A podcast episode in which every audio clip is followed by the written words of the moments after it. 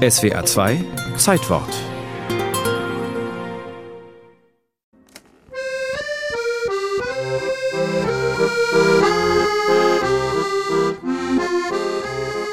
Am 7. Januar 1938 ging es Beckett nicht gut, gar nicht gut. 31 Jahre jung hatte sich der irische Schriftsteller erst wenige Monate zuvor in Paris niedergelassen und zog an besagtem Januartag nach einem Restaurantbesuch mit einem befreundeten Pärchen durch die Pariser Gassen. Ich weiß nicht mehr, wann ich gestorben bin, schrieb Samuel Beckett 20 Jahre später. Fast wäre er in dieser Januarnacht 1938 ums Leben gekommen. Ein Zuhälter versetzte ihm auf offener Straße einen Messerstich, der um ein Haar Herz und Lunge getroffen hätte.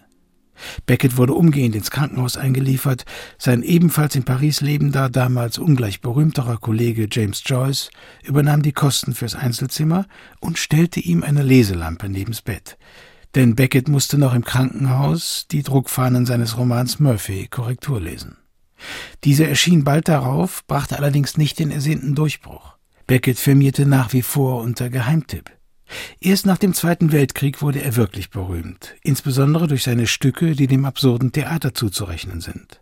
Ein Ruhm, der zurzeit, wie es den Anschein hat, dabei ist zu verblassen. Immer wenn es im Theater aufgeführt wird, eben das ganz berühmte Stück Warten auf Godot, das wird so zehnmal im Jahr ausgeliehen, immerhin. Friederike Storm, Leiterin der Mediathek Bad Krotzingen südlich von Freiburg. Und als dann die Pandemie war, leider gar nicht, weil es ja keine Stücke gab, die man anschauen konnte. Eingedenk der im Lockdown geschlossenen Theater Land auf Land ab. Die Schüler natürlich, aber die laden sich das jetzt alles runter. Da haben wir Datenbanken, die Online. Und wenn halt der Beckett nicht durchgenommen wird, dann laden sie es auch nicht runter. Und die älteren Leute, die leihen es halt doch noch in Printform aus. Es braucht, wie es aussieht, einen zusätzlichen Anstoß von außen, um überhaupt noch auf Beckett aufmerksam zu werden und die Ausleihquote seiner Werke auf einem nennenswerten Level zu halten. Ich finde, dass er gar nicht überholt ist. Gerade jetzt in der heutigen Zeit, wo alles etwas düster ist und man nicht weiß, wie es weitergeht, kann man ruhig ein bisschen nachdenken. Mit den vielen Leerstellen, die er da hat, dann denkt man vielleicht nicht über unsere Pandemie gerade nach. Als Ablenkungsmanöver für pandemiegebeutelte Zeitgenossen warten auf Godot. Es geht einfach nicht voran. Das Warten nimmt kein Ende. Alle drehen sich im Kreis. Keiner kommt aus den Hufen.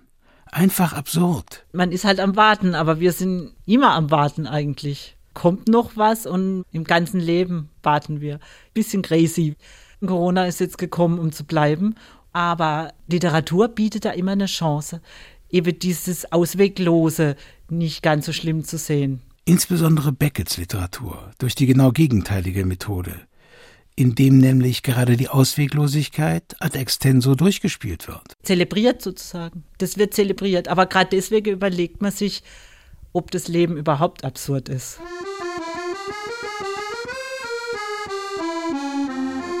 Aber auch wenn es absurd ist, das Leben, es will gelebt werden. Denn eine noch größere Absurdität ist der Tod. Oder der Fasttod. Die Messerattacke auf den jungen Beckett beispielsweise.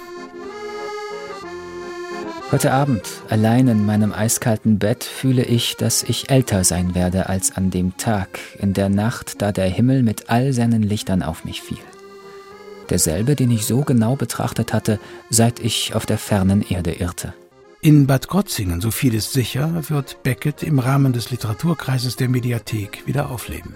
Dass wir den uns mal ansehen näher. Beckett, das wäre jetzt mal eine neue Idee. Muss ja nicht immer Schiller sein.